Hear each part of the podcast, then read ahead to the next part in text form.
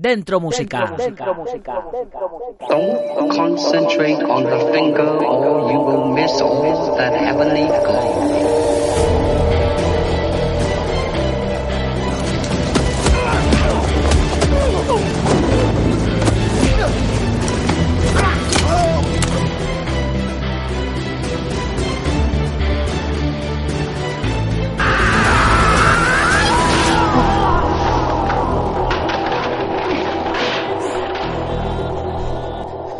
Hoy, como todos los jueves, toca hablar de artes marciales mixtas, MMA.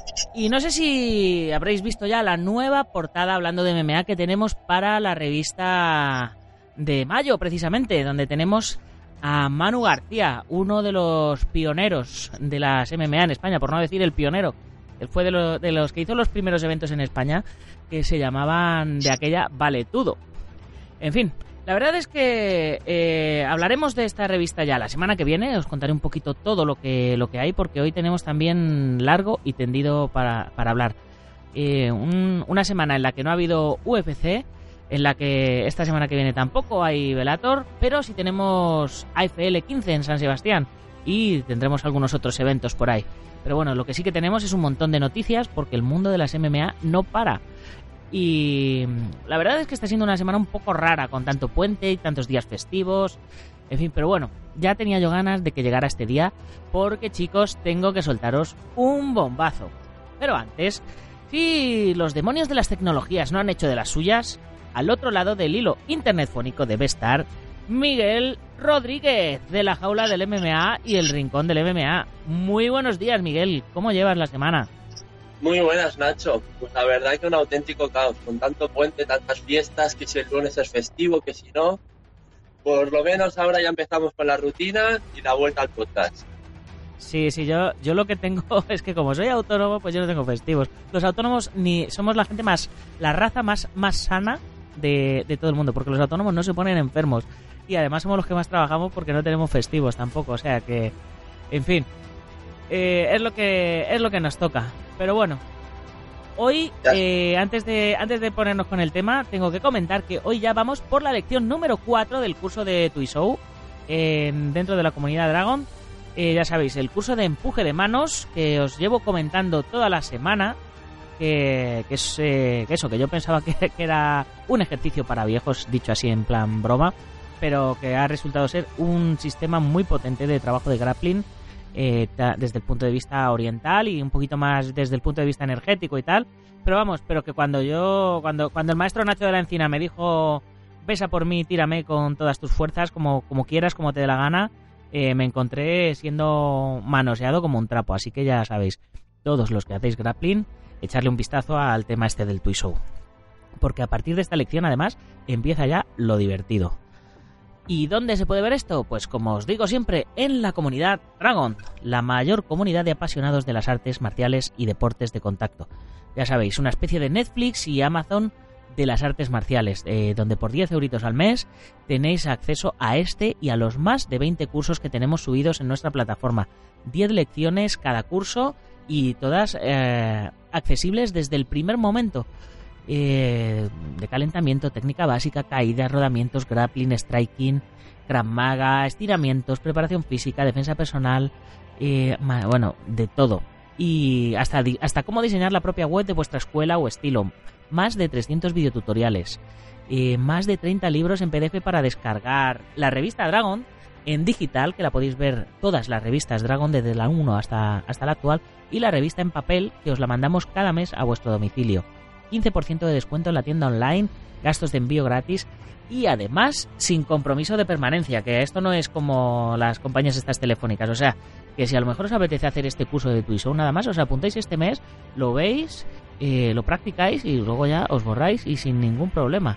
Eh, ya sabéis, si queréis entrenar artes marciales, ahora no tenéis ya excusa.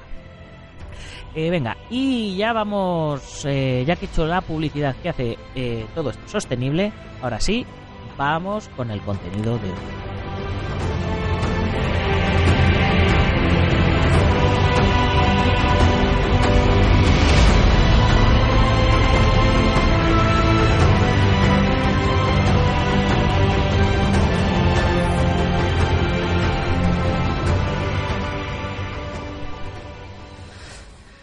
Bueno, pues ya estamos aquí. Eh, como escuchasteis en el programa del lunes, había un montón de, temas de MMA que se quedaban pendientes por comentar y que ya sabéis que a mí los temas de MMA me gusta comentarlos con expertos en, MMA. Pero antes de ello, eh, fuera de antena, me estaba, me estaba diciendo Miguel que, que, cuál, es, cuál es la noticia, cuál es la noticia. De verdad que no te imaginas cuál es la noticia, Miguel. Quiero que me lo digas ya. te voy a dar, te voy a dar una pista. Vanessa Rico. Pues a ver si la conocemos ya ahora que se ha conocido su pelea, porque la verdad que es una de las peleadoras más importantes aquí en España y una de mis favoritas. Bueno, pues me alegra, me alegra que, digas eso, porque Vanessa Rico se incorpora al Team Dragons. Bueno. Te has quedado mudo, ¿eh? Ah, perdona. Me he quedado ahí empanado. Pues sí, estuvimos, eh, estuvimos hablando, gracias al contacto de, de Santanco, del podcast de Meme Adictos, eh, que me pasó su contacto, me dijo que estaba en busca de patrocinadores a raíz de, de este evento próximo y demás. Y, y bueno, pues eh, la, conté en qué podía ayudarla, la conté cómo estoy ayudando a, Oscar Suárez también en, lo que podemos humildemente y me dijo que, encantada. Y como no pues pues nada bienvenida al equipo todo no hemos no hemos firmado nada todo es informal eh, lo mismo el próximo jueves eh, se arrepiente y ya y os tengo que desmentir la noticia pero vamos a día de hoy Vanessa Rico ya es miembro del equipo Dragon ya es deportista patrocinada por Dragon pues enhorabuena, Nacho. Después de Oscar Suárez, que ya debutó en Combate Américas con éxito, yo creo que Vanessa Rico, que tiene una pelea en tres semanas, va a poner el nombre de Dragons otra vez sobre la jaula. Sí, yo creo que, yo creo que sí. Además, eh, a mí lo que me, lo que más me, me gusta en este sentido es el, el poder ayudar. Eh, porque, por ejemplo, en, en Combate Américas eh, ellos mismos les ponen su propio vestuario, les ponen sus propias protecciones y demás, pero bueno, eh, a nivel publicitario eh, es a lo mejor poca, poca publicidad la que nos puedan hacer, ¿no? Porque lo que a una marca le interesa cuando patrocina es, es que se vea en imagen, ¿no? que se vea repercusión de la marca. Pero cuando yo he estado compitiendo fuera, la verdad es que nunca he tenido ese, ese apoyo eh, eh, salvo en contadas ocasiones, y eso precisamente es lo que trato de que de que de, arreglar, ¿no? Eh, que, las nuevas generaciones que compiten en, en, deportes de contacto y artes marciales, pues quien tiene talento, que se vea apoyado de alguna manera. Exactamente. Ya cuando vimos a Oscar Suárez, cuando se subió a la, jaula de Combate Américas, ya pudimos ver en la pancarta lo de Dragons, también en los, en los guantes, y la verdad, aunque es a un nivel más reducido a publicidad, pero también se agradece. Y como dices tú, tú que has sido luchador has peleado por todas, por todo el mundo, pues sabes que una ayudita siempre ayuda. Y más en estos casos, ahora que buscaba patrocinadores Vanessa y que ahora con tu colaboración le va a venir genial. Mira, eh, tengo aquí delante eh, el artículo de, de, Álvaro Carrera que publicó ayer en, en la edición digital de LAS eh, por, porque a lo mejor hay gente que no sabe a estas alturas quién es Vanessa Rico, así que vamos a, leerlo y así se hacen una historia. Ah, se, se hace la historia en su cabeza. El titular, Vanessa Rico a la jaula de Combate Américas en Tijuana. La española que debutó con la promotora estadounidense en diciembre vuelve a la acción el 18 de mayo en Tijuana, México, ante Yajaira Romo. En diciembre, Vanessa Rico inició una nueva etapa en su carrera deportiva, tras maravillar en el judo español, fue nueve veces campeona. Decidió dar el salto a las MMA. La primera promotora latina con sede en Estados Unidos, Combate Américas, se fijó en ella, veía potencial y apostó fuerte. La española cumplió en la jaula y con su pasado domina el suelo, pero en su última pelea en San Antonio dejó claro que también lo hace en otras facetas. Victoria y deseo. Volveré pronto. Ya tiene fecha. Rico peleará por tercera vez en Combate Américas en Tijuana, el próximo 18 de mayo.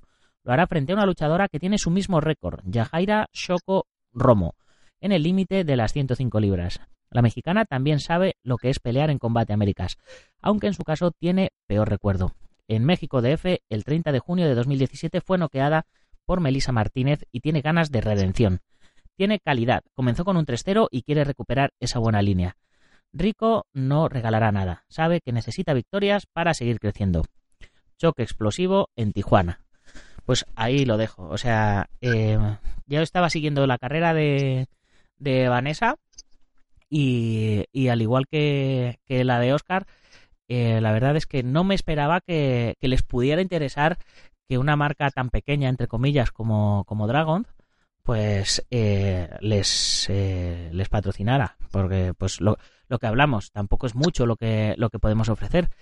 Pero eh, como se suele decir, y lo hablaba ayer por, por teléfono con, con ella, digo, es de bien nacidos ser agradecidos, ¿no? Eh, y ella decía, sí, dice, mira, cualquiera que me, que me ayude eh, siempre va a tener mi agradecimiento y eso que no quepa la menor duda, etcétera, etcétera. Estuvimos ahí hablando y, y bueno, pues eh, si todo esto va bien, el próximo jueves la tendremos eh, en el podcast, eh, en, en, entrevista en directo. Así que espero que estés aquí. Tú también la, la vas a entrevistar también, ¿verdad? Me, me, comentabas fuera de antena para, para la jaula, ¿verdad?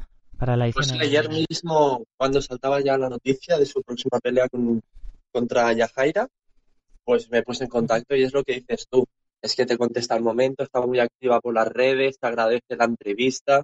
La verdad que así da gusto realizar una entrevista a un peleador o peleadora, en este caso español. Pues sí, pues la, la deseamos uh, lo mejor, desde luego. Y, y, nada, larga, larga vida a, a Vanessa Rico como campeona. Pues dicho y soltado el bombazo, vamos a, a comentar un poquito todos los temitas estos que tenemos por aquí. Tienes la lista, ¿verdad? Sí, la tengo. A ver, la primera, la primera noticia que nos, que nos llegaba la semana pasada era de deport.com, eh, una noticia que viene con vídeo. Ya sabéis que os recuerdo siempre que en las notas del programa, dentro de dragon.es barra podcast barra 249, que es el número del programa de hoy, tenéis enlaces a todas estas noticias que vamos, que vamos contando, ¿vale? Entonces, en las notas del programa tenemos, tenemos este. Dice, peleador se defendió de asalto y dejó inconsciente al ladrón en Magdalena. Los bomberos acudieron al mercado de Magdalena para atender al hombre, quien terminó malherido después de ser atacado por un peleador de, de MMA. Esto se debió luego de que el primero quisiera robarle el celular. El, el celular. Eh, dice, un vídeo que se ha vuelto viral en YouTube. La inseguridad ciudadana se cruzó contra un peleador de, de, MMA y finalmente perdió. El ladrón resultó herido después de querer robarle el teléfono porque el luchador de MMA se defendió y lo dejó inconsciente. Así que, eh, bueno, pues tenemos la, noticia con el, con el vídeo y, nada, pues si le queréis echar un vistazo, ahí lo tenéis.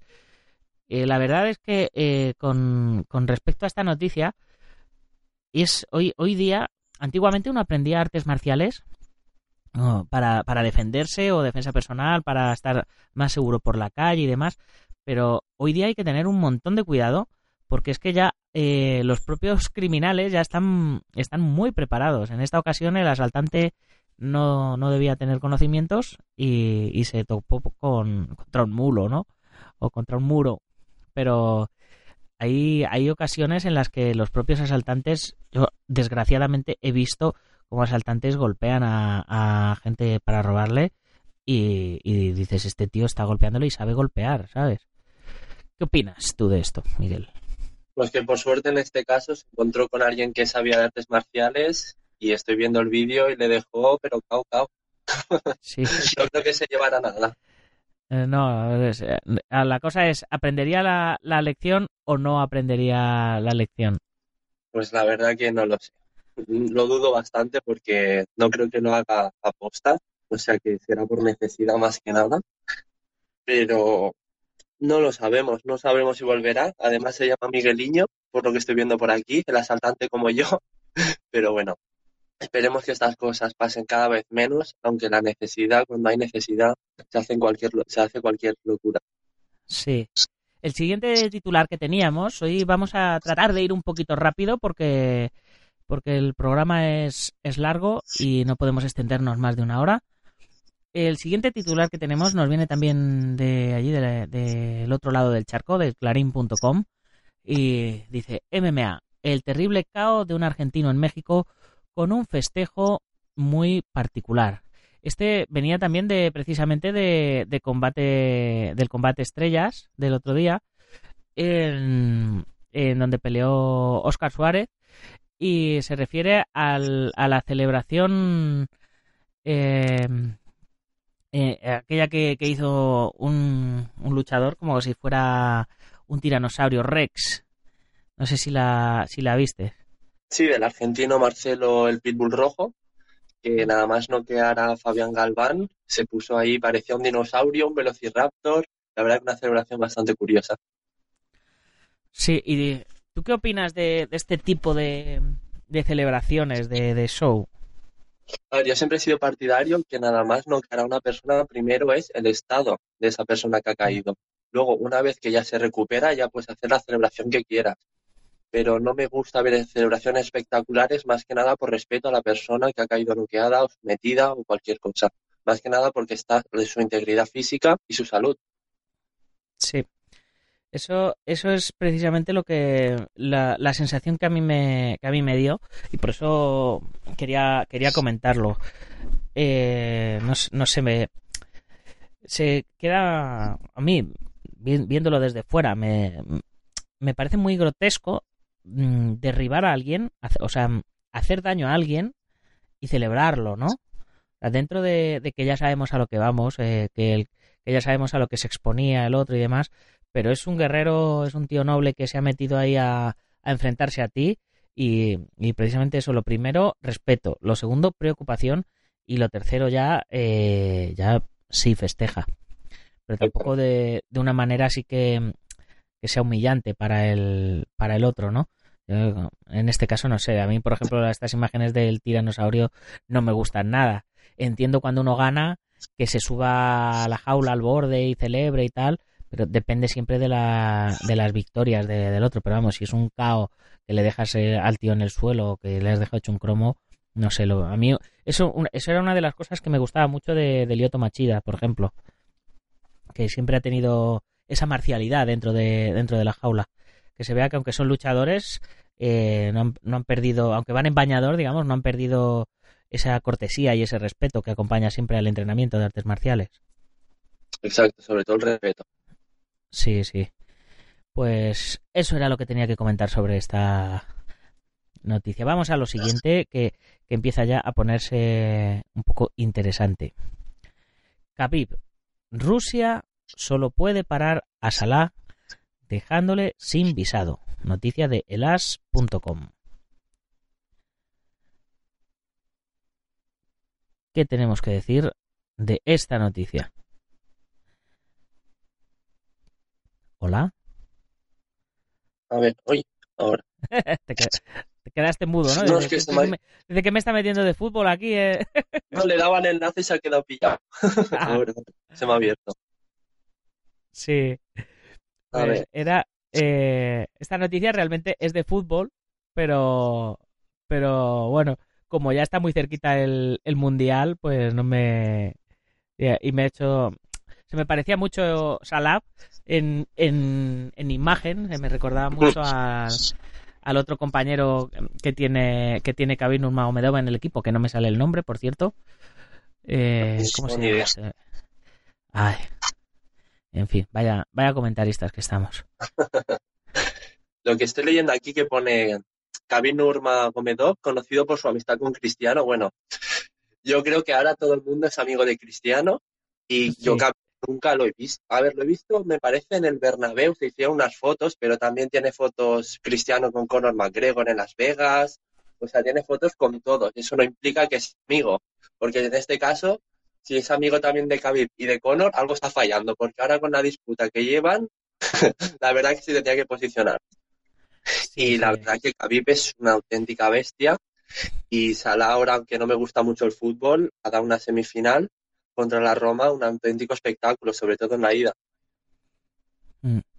Sí, sí, pero el, el, a mí lo que me lo que me parecía curioso era era el tema de que de que la única eh, la única manera de que Rusia frene al delantero egipcio Mohamed Salah en el mundial es dejarle sin visado.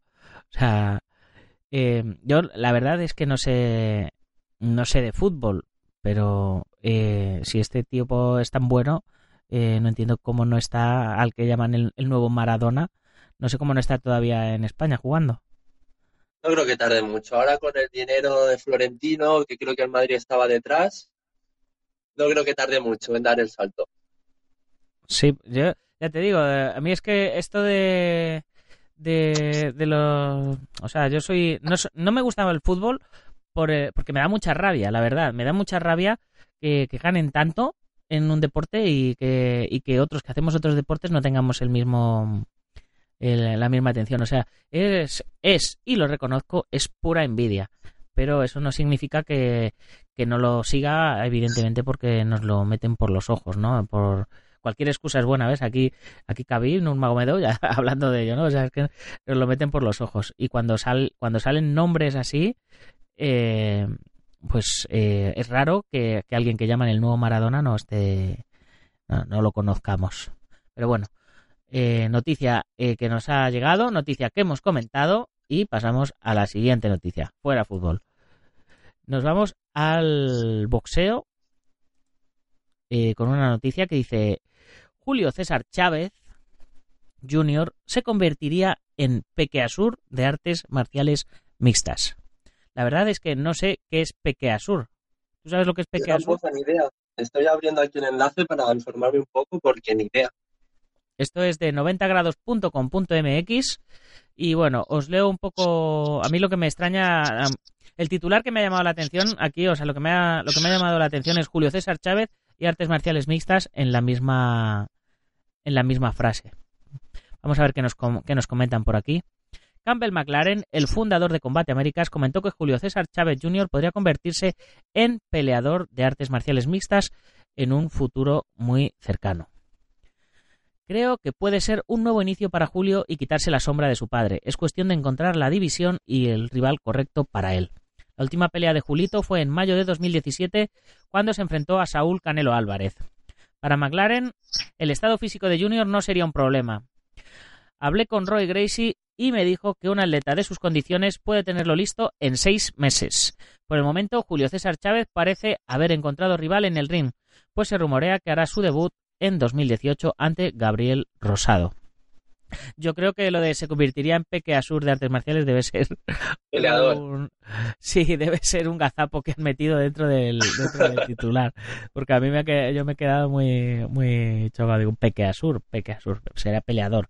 Sí, exacto. pues eh, sería, creo que Julio César Chávez Jr., eh, mm, diga lo que diga eh, Campbell McLaren, jamás se quitará la sombra de su padre de, de encima. Y es más, creo que debería ser un honor tener eh, esa sombra eh, tras de él. Eh, no sé por qué siempre intentan intentan eh, des- despegarse de la de su de su sombra, ¿no? O sea, cuando uno empieza a trabajar tarde o temprano se va haciendo su propio nombre, pero mm, creo que vamos eh, debería Sí, ser totalmente orgullo de acuerdo. O sea, El único problema es que en su última pelea contra el Canelo, me parece que perdió los 12 rounds y no dio muy buena pelea. Fue muy criticado en México porque se había vendido como una gran pelea entre su compat- con su- contra su compatriota el Canelo Álvarez. Y lo que dice el artículo que le ha dicho Royce Gracie, que en seis meses puede estar preparado, ningún peleador de artes marciales mixtas puede estar preparado en seis meses. Es que estas palabras me recuerdan a las de Floyd Mayweather diciendo que su defensa el derribo y que su lucha era un 7 sobre 10. Es que parece una total animalada que están diciendo una fantasmada. Y dudo Sí, mucho vamos, que se suba vamos a hacer. Estoy, estoy preparado para pelear en seis meses, pero no vamos a poder derribar, no vamos a poder pelear en el suelo y no vamos a poder dar patadas, ¿no? Sí, exacto. Y luego dicen que es artes marciales. La verdad es que ahora es un circo. Se está convirtiendo un poquito en un circo por personas, por personas así. Y en seis meses no puede estar preparado, ni mucho menos cuando hay gente que lleva desde los 15 o desde antes haciendo artes marciales. Y es que es imposi- imposible, imposible. Nadie duda de su boxeo, pero es que artes marciales recoge todas. Entonces dudo mucho que se suba a la jaula. Y si se sube, aunque le pongan un peleador, aunque sea novato, seguramente le dé una golpiza. Sí, sí, está, está claro. Eh, pasamos a la siguiente noticia de que, que también eh, no sé, no sé si llamarlo intrusismo laboral o, o cómo llamarlo, ¿no? El titular dice así, Greg Hardy tendrá su debut profesional en las artes marciales mixtas. Eh, Greg Hardy eh, es un eh, es un luchador de esto, vamos, un luchador, es un, un jugador de, de rugby, si no me equivoco. a ver qué, nos comenta. nos viene de, de ESPN Deportes. Dice, en UFC el UFC analizará seriamente la contratación del ex liniero defensivo de la NFL, Greg Hardy, eh, pues eso, de la National Football League, con un contrato exclusivo este verano. Hardy, de 29 años de edad, tiene programada una pelea en peso pesado el 12 de junio en el Dana White Tuesday Night Contender Series, indicaron varias fuentes. Este sería su debut profesional en las artes marciales mixtas y tiene un récord amateur de 3 a 0. El programa de televisión de Dana White consiste en un puñado de peleas en vivo en Las Vegas. White, junto con los encargados de programar las peleas del UFC, Sin Shelby y Mike Maynard, ofrecen al menos un acuerdo de múltiples peleas con el UFC al final de cada episodio. De acuerdo a las, a las fuentes, Hardy se enfrentará a Brandon Sales de 5 a 1 en el primer episodio de la próxima temporada que no ha sido anunciado formalmente por UFC. MMA Today fue el primer medio en reportar la noticia.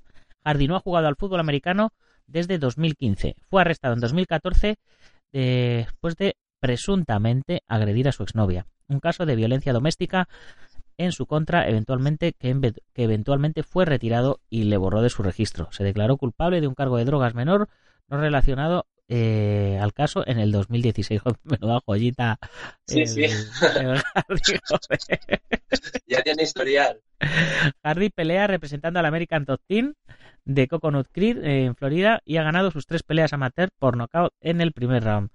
Bueno, pues por lo visto se, se está se está entrenando, así que tampoco va a ir a hacerle un placaje directamente y, ya está, pero eh, me parece, me parece muy curioso que muchos deportistas de, de otros deportes se están reciclando en artes marciales mixtas. No sé, no sé tú cómo lo verás, pero eh, a mí eh, me, parece síntoma y señal de, de, que se está dando cuenta la gente de la importancia que están, que están empezando a tener.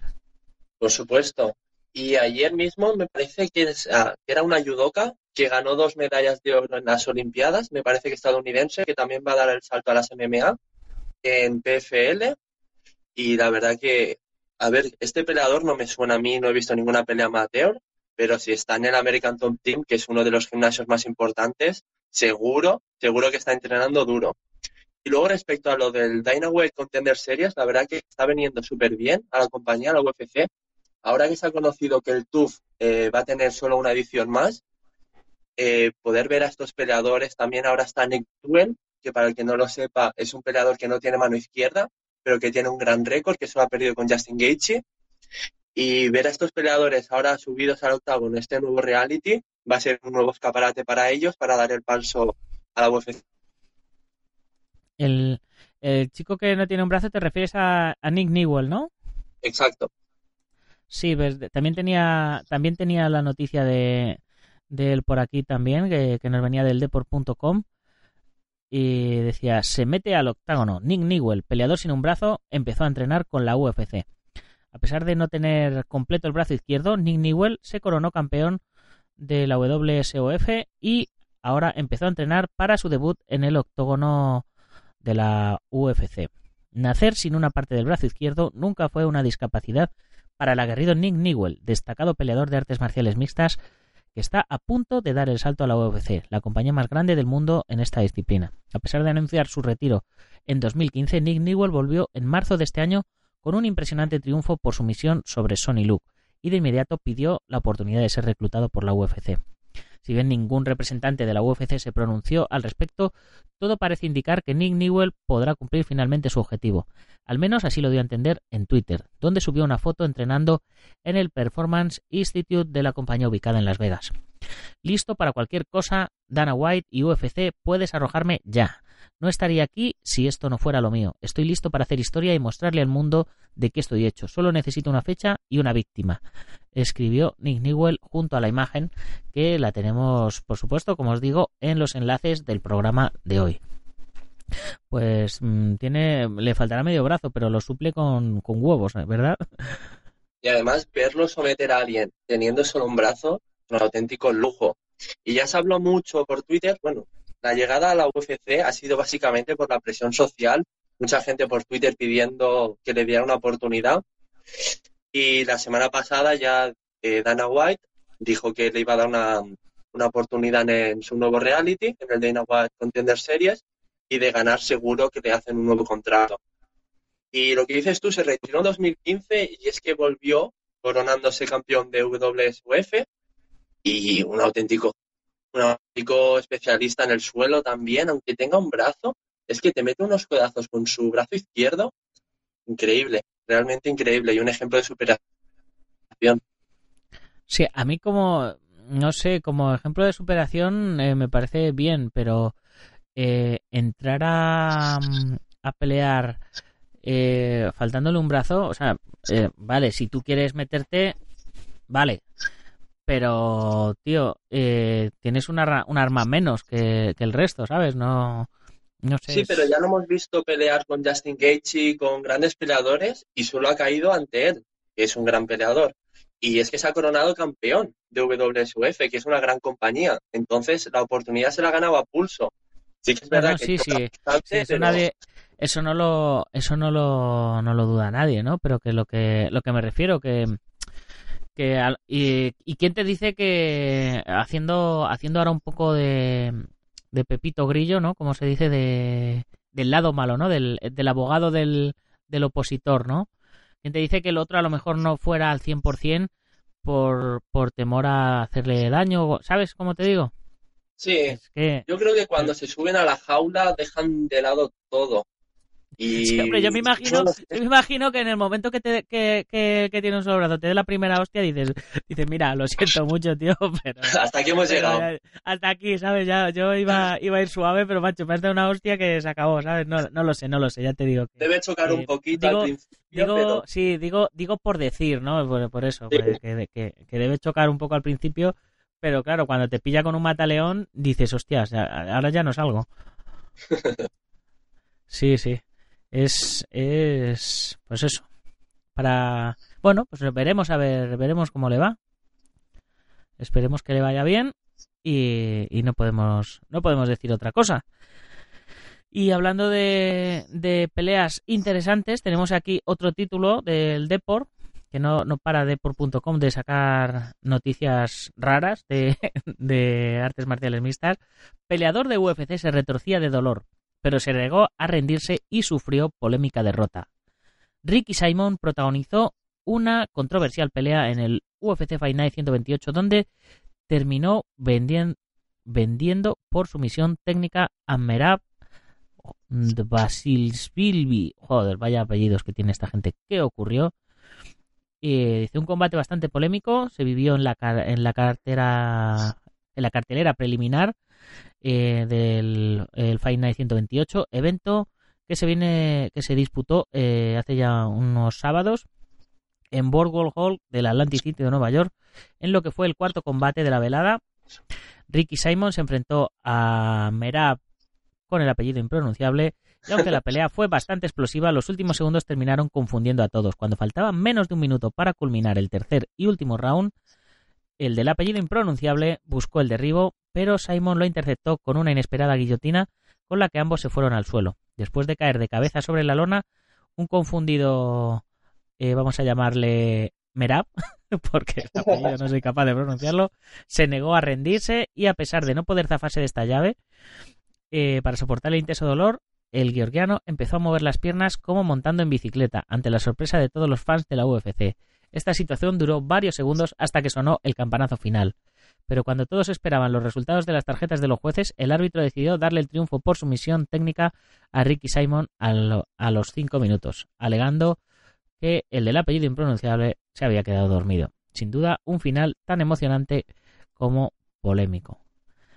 Eh, ya sabéis que junto a esto tenemos el, el vídeo y, y bueno, yo no, yo no le veo rendirse, pero Es una de las acciones más raras que he visto dentro de una jaula, porque le intenta derribar y justamente Billy se queda, queda atrapado en una guillotina.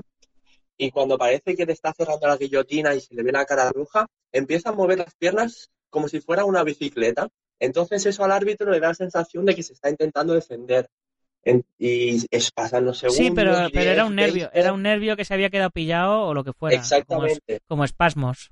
Lo único que parece que está consciente, pero ya en los últimos 5 o 6 segundos se le ve que ya está totalmente ido y la pierna sigue con el movimiento, pero es que lo que dices tú, ya por totalmente inercia y cuando detiene la pelea se le ve que está totalmente ido y que a los dos segundos es que se despierta y dice, venga, a la decisión de los jueces.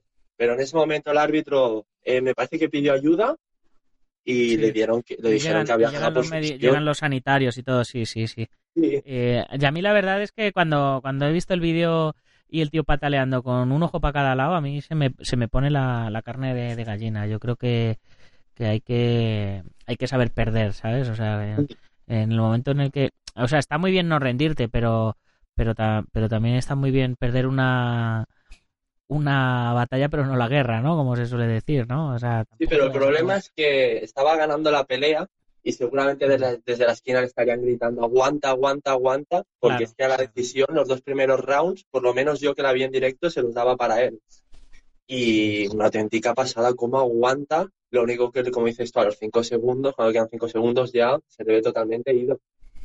Y el árbitro detiene muy bien la pelea final y en vez de llegar a las cartulinas le dice que no, que ha ganado ha ganado Ricky, me, parece que se llama Ricky Simon, por, por sumisión, por Mataleón. Ay, por Mataleón, por Guillotina, perdón.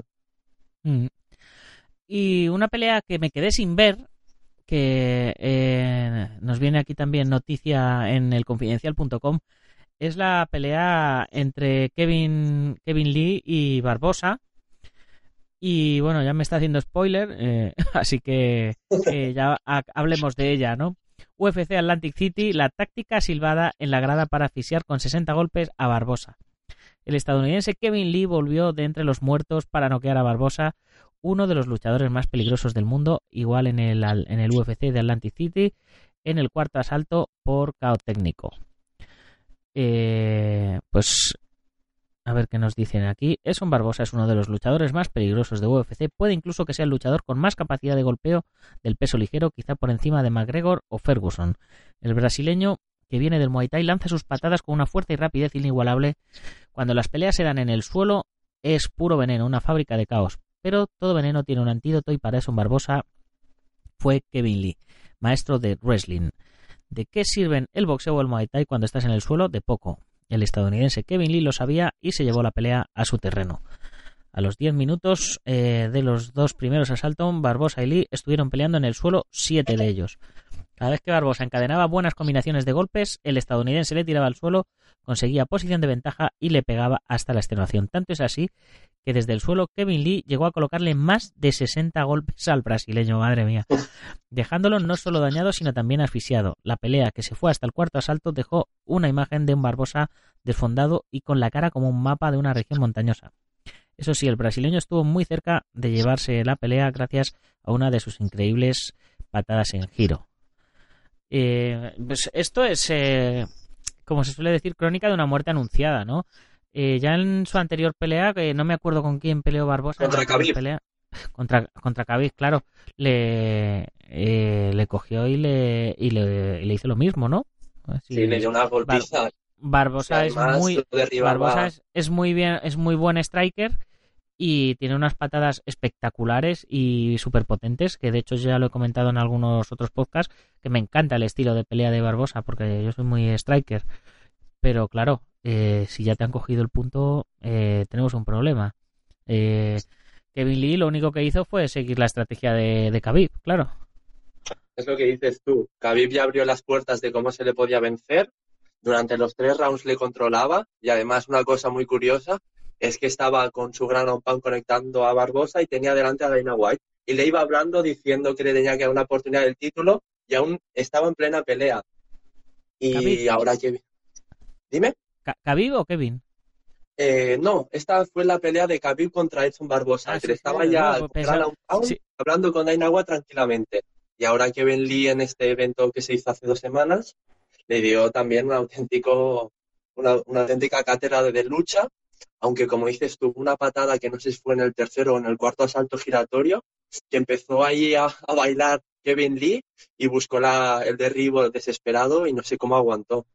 Y la pelea llegó hasta el quinto asalto, pero la cara de John Barbosa y al final el doctor detuvo la pelea porque estaba siendo una total masacre. Le llevaba al suelo con facilidad y luego con ground pound y con algún intento de sumisión le controlaba plácidamente. Sí, sí, pues eh, lo mismo. Estamos viendo el... esta- ¿Estaremos viendo la caída de Barbosa? Yo creo que sí. Ayer no mismo ya decía que quería una pelea muy pronto, sobre todo antes de verano o International Fight Week, que se celebra en julio. Y después de la golpiza, después de cinco rounds, no creo que esa sea la mejor opción para él, más que nada por el castigo recibido en estas dos peleas.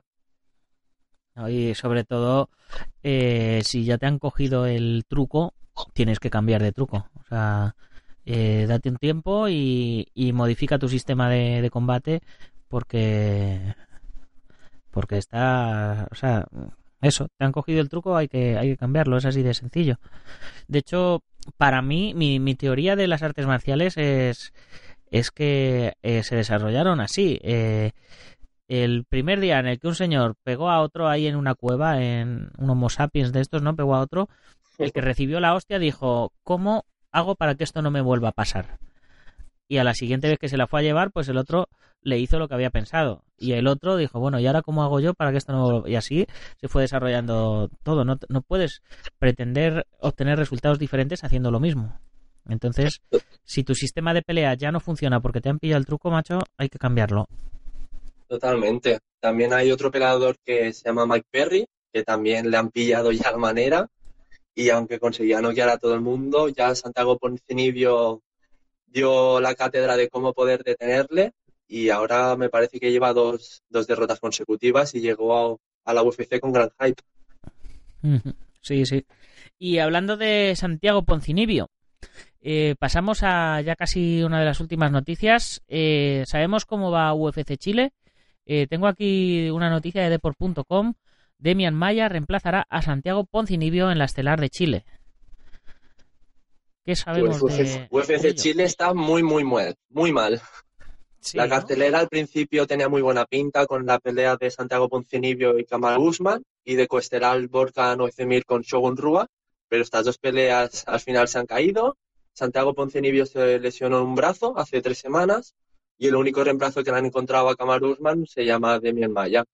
Y aunque es un artista marcial que tiene un jiu-jitsu increíble, no es una de esas peleas que venda mucho ni tampoco tan espectaculares porque enfrente tiene al nigeriano Kamaru Usman que es uno de los peleadores que tiene ese apodo de más aburrido, aunque sus peleas siempre se basan en su lucha.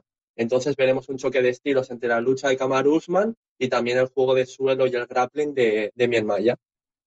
Y me parece que también se ha caído la pelea entre Ray Borg y, Brandon Moreno, ya que Ray Borg, su hijo, no sé si era hijo o hija, estaba recibiendo cirugía, ya que estaba enfermo, y le han encontrado un sustituto a Brandon Moreno que se llama Alexander Pantoja, que ya pelearon en, en la final del TUF y será la revancha para ellos. Y en ese caso se llevó la pelea Pantoja, lo único que ahora Brandon Moreno viene de una muy buena racha y seguramente se le pase por encima con su, con su grappling. Ujú. Yo me estoy, me acabo de meter mientras, mientras me lo comentabas en la, en, en la Fight Card y bueno tenemos en la, en las preliminares y estaba lo de Moreno Pantoja, Cummings contra Paraceres, en chicas Bot- Botello contra Kondo, en chicos Benítez contra Vandenay y en la estelar Esa punta pelea de la noche, esa te la recomiendo bastante. ¿cuál? Muy, muy Benítez. buena pelea. Sí, la de Mowgli Benítez contra Humberto Van den Eyck. Mowgli Benítez es un- si te gusta Kevin Barbosa, que es un gran striker y que tiene muy buenas patadas, Mowgli Benítez también. Y Humberto Van den Eyck debutó en la UFC con un, con un rodillazo tremendo y seguramente sea una de las mejores peleas. Muy bien. Y luego tenemos también Rivas Canetti, Luke Lapris, Canonier Reyes, Graso Suárez y Macedo Lee. que de Andrea Lee no tenemos fotos. Sale aquí, o lo mismo es, es una sombra negra, según, según la cartelera de, de UFC.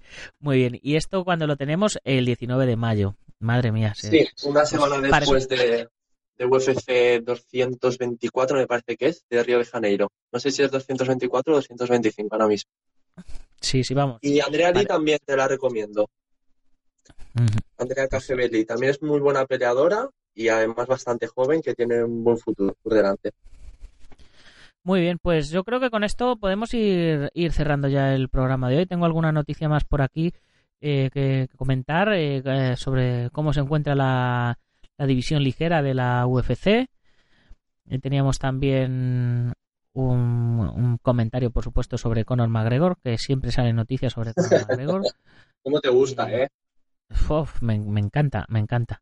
Eh, me encanta tanto, yo, yo eh, a mí me encantaba mucho la filosofía que tenía Conor McGregor y entiendo todo lo que está haciendo, pero, pero cansa. Exacto. ¿Qué le vamos a hacer? Eh, en, el marca.com nos, nos venía una noticia eh, tras lo sucedido con Kevin Lee, tercer round, cómo se encuentra la división ligera de la UFC. Y bueno, pues esto es esta noticia que tenemos eh, parece que es vídeo. En el tercer asalto de esta semana, Rodrigo del Campo y Alfredo Bush hacen un análisis de cómo se encuentra la división ligera de UFC después de las peleas que se han dado en las últimas semanas, convirtiéndola en una de las más interesantes de la promoción. Así que, eh, pues nada, si queréis ver cómo se encuentra la división ligera de la UFC, pues pasaros por, por, el enlace y echar un vistacito. Y la última noticia esta que teníamos también de marca.com, el brutal KO de Conor McGregor en su debut en la UFC para ganar 60 mil dólares. Era, era súper curioso, era, era un tema... eh, esta noticia sí que la quise traer por el tema de, de el origen de Conor McGregor, ¿no? Que la noticia más o menos comentaba que casi, casi pierde eh, la pelea porque tenía que ir a fichar para cobrar su cheque del paro. Sí, totalmente de acuerdo.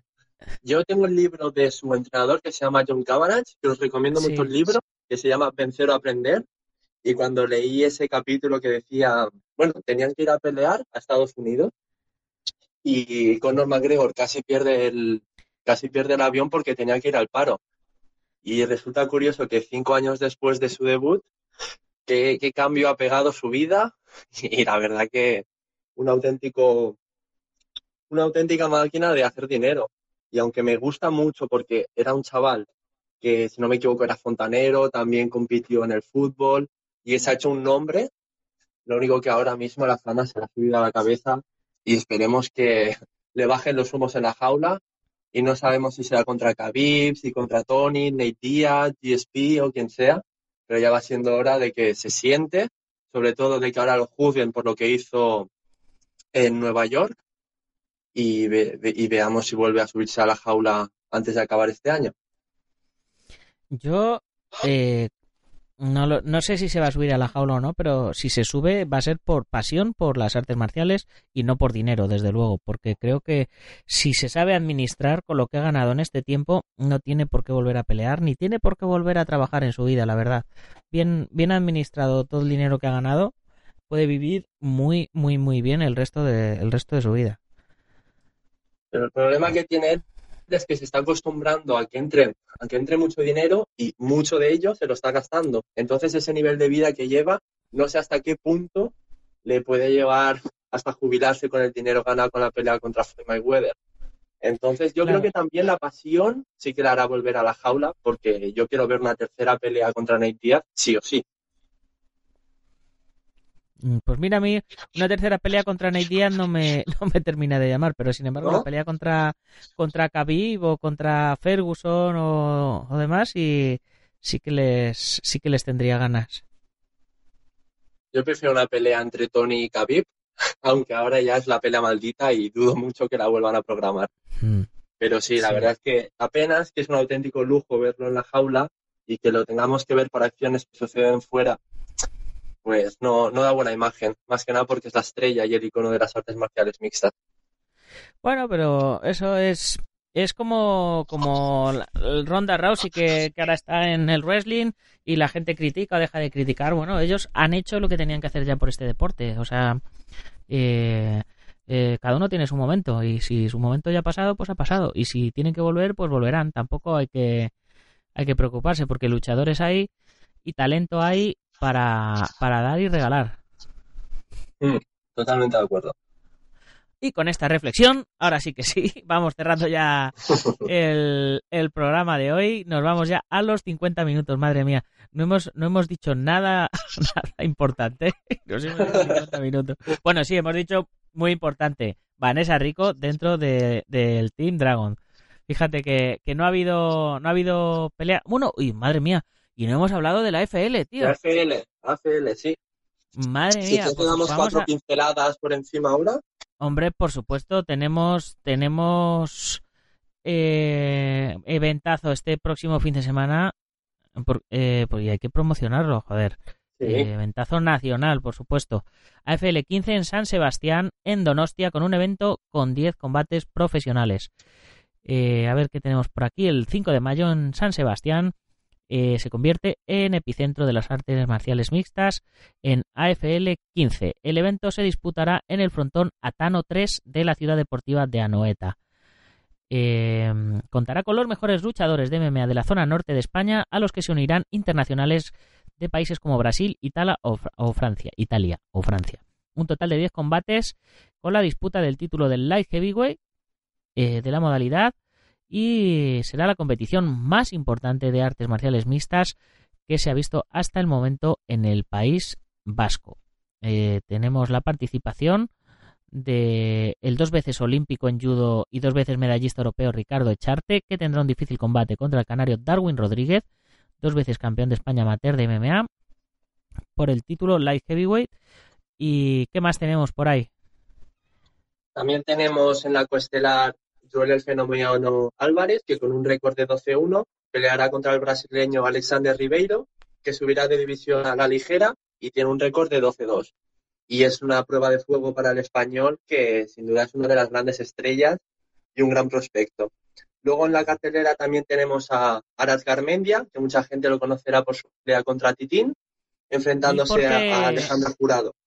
y por la labor que está haciendo con los deportes para ciegos también. Que exacto. hablamos de ello el, el lunes pasado. Y, y nada, pues ya solo, ya solo por eso a mí me cae bien. Luego también tenemos, tenemos? a Aritza Larrinaga, que peleará contra Diony Muñiz.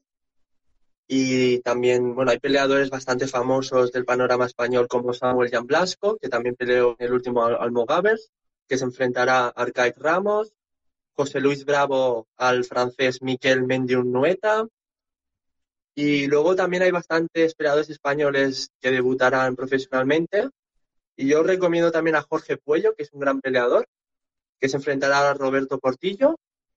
Y luego tenemos también peleadores como Héctor González, que también hará su debut profesional contra Santiago Vázquez. Y la verdad que una card bastante completa, con 11 peleas. Y la verdad que con unas dos peleas principales muy destacables, porque quiero ver la pelea entre Ricardo Echarte y Darwin Rodríguez por ese cinturón inaugural semipesado. Y también ver a Joel Álvarez, que en el último AFL es que no llevó en menos de un minuto a su rival, al también español, no me acuerdo cómo se llamaba ahora mismo, pero es que no duró nada la pelea. Y quiero verlo, quiero verlo en la jaula, ver su striking, también ver ahora mismo su lucha, cómo está, antes de dar el salto, que seguro que va a dar el salto en las en próximas fechas. ¿Y dónde se podrá ver esto? Pues se podrá ver en directo para todo el mundo en fite.tv, la web internacional de televisión en streaming más importante de los deportes de contacto. La velada así tendrá cobertura internacional y con ello una máxima difusión de cada una de las peleas que se disputen. La señal será distribuida además en Italia por el canal de, de televisión fightnetwork.com y en el territorio nacional los combates también podrán ser seguidos a través de la aplicación de fight.time.com, fight-time.com, el primer canal de televisión de, en España de artes marciales mixtas, fitness y deportes de superación. El evento cuenta con la colaboración del Ayuntamiento de San Sebastián, el Patronato Municipal de Deportes de Donostia, eh, con el patrocinio de Maxtop Nutrition Y bueno, pues ya sabemos eh, la trayectoria que está teniendo AFL, la liga de Fran Montiel, que pretende convertirse en el mejor evento de MMA eh, nacional. Eh, no en vano, en su anterior edición, AFL 14, tuvo más de 3.000 espectadores e incluso 5 luchadores que habían participado en, UFC, la, la, liga pues eso, más importante de, del mundo de, en MMA, de la que estamos hablando, de la que se nutren todos los programas de, que, hacemos hablando de MMA.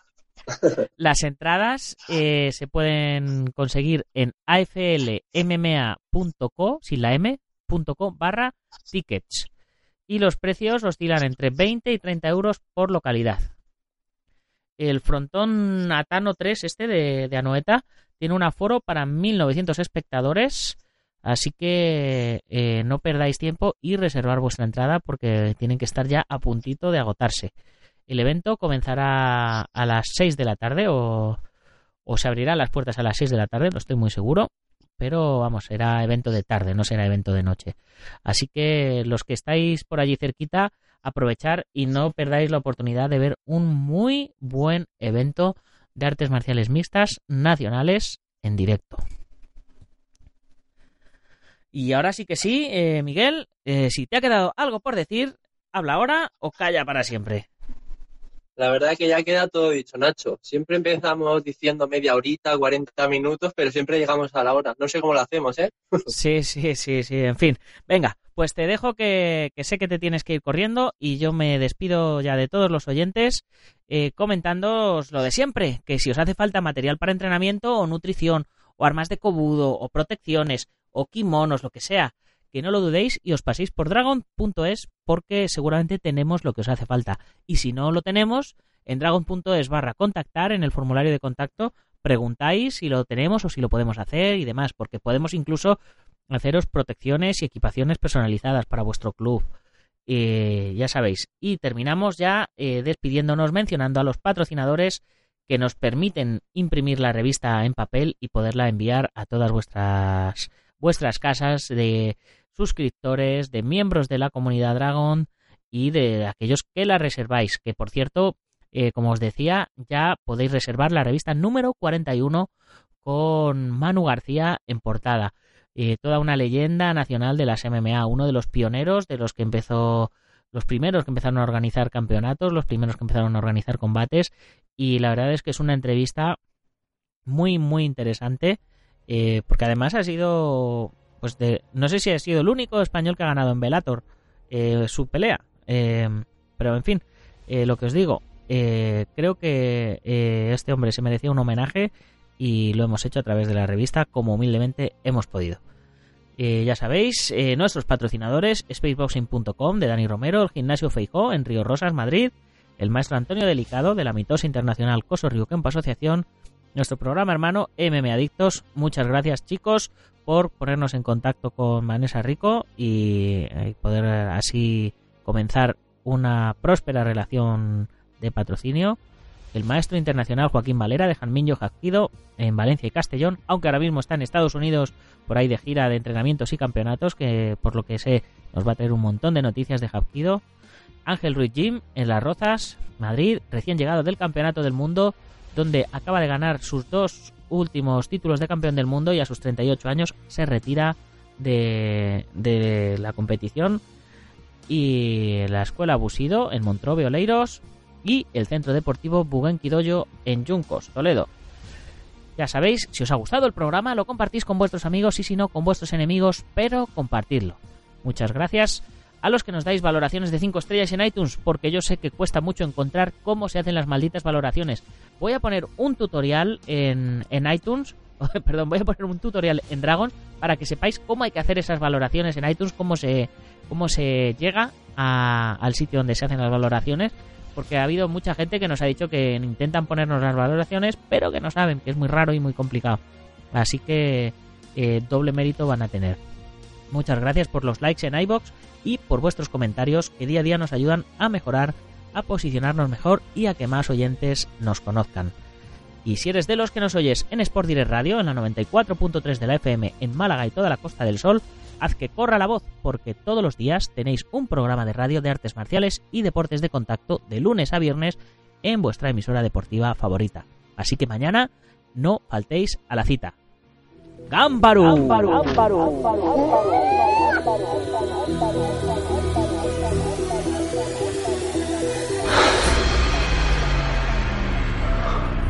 Ya sé Kung Fu.